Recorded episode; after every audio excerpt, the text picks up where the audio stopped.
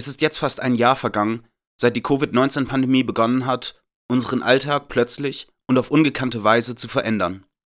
Das trifft alle, jedoch einige deutlich heftiger als andere. Während die meisten von uns ein Wohnzimmer mit Couch und ein warmes Bett haben und manche sogar eigene Inseln, auf denen sie dann im auserwählten Kreis die Sorglosigkeit vor der Pandemie inszenieren können, ist der Wegfall von frei zugänglichen Aufenthaltsorten für Wohnungslose eine ziemliche Katastrophe. Insbesondere während des aktuellen Kälteeinbruchs, aber auch davor, sind diese besonders verletzlichen Menschen in den Hilfsprogrammen während der Pandemie wenig vorgekommen. Die Unterstützungsarbeit für Wohnungslose wurde weiterhin vor allem von zivilgesellschaftlichen Initiativen geleistet. Wir begrüßen das Angebot der Stadt Dortmund, eine Noteinrichtung in einer ehemaligen Geflüchtetenunterkunft in der Nähe des Dortmunder Zoos mit 100 Schlafplätzen und der Möglichkeit, im Bedarfsfall per Taxi dorthin zu fahren. Wir hoffen, dass dieses Angebot ausreichen wird, um Kältetote in Dortmund zu verhindern. Es stellen sich jedoch weitere Fragen. Wieso kommt die Stadt Dortmund erst bei einem enormen Kälteeinbruch wie jetzt auf den Gedanken, eine solche, offenbar verfügbare Unterkunft zu eröffnen, während soziale Träger und Einrichtungen aus der Wohnungslosenhilfe jeden Winter darauf hinweisen, dass es zu wenig Übernachtungsangebote gibt? Was hindert die Stadt Dortmund, Hotel- oder Hostelräumlichkeiten anzumieten, um Wohnungslosen ein Übernachtungsangebot zu machen, das den Infektionsschutzvorgaben entspricht? Andere Städte wie Berlin, Hamburg, Düsseldorf, München und Frankfurt am Main haben es vorgemacht.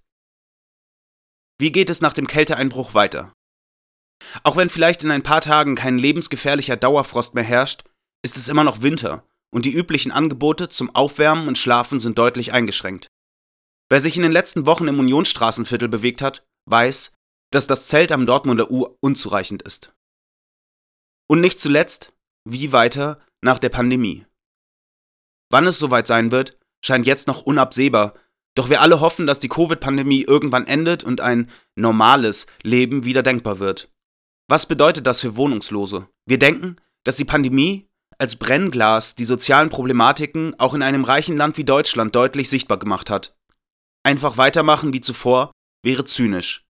Es müssen also Ansätze für danach her. Wie viel von den Innenstädten, wie sie die letzten Jahrzehnte hervorgebracht haben, nach der Pandemie noch übrig sein wird, weiß ohnehin niemand. Wir finden jedoch, dass die Ausrichtung der Innenstädte auf den Konsum hinterfragt gehört und im Sinne einer Stadt für alle auch Raum für unkommerziellen Aufenthalt sein muss.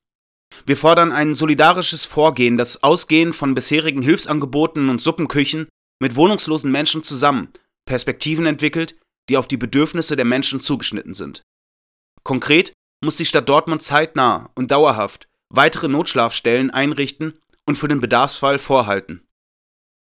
Für die langfristige Unterstützung von Menschen ohne Wohnung und zur Prävention von Wohnungslosigkeit fordern wir die Aussetzung aller Zwangsräumungen und ein Housing First Programm, das fest in den Richtlinien der Stadt verankert wird.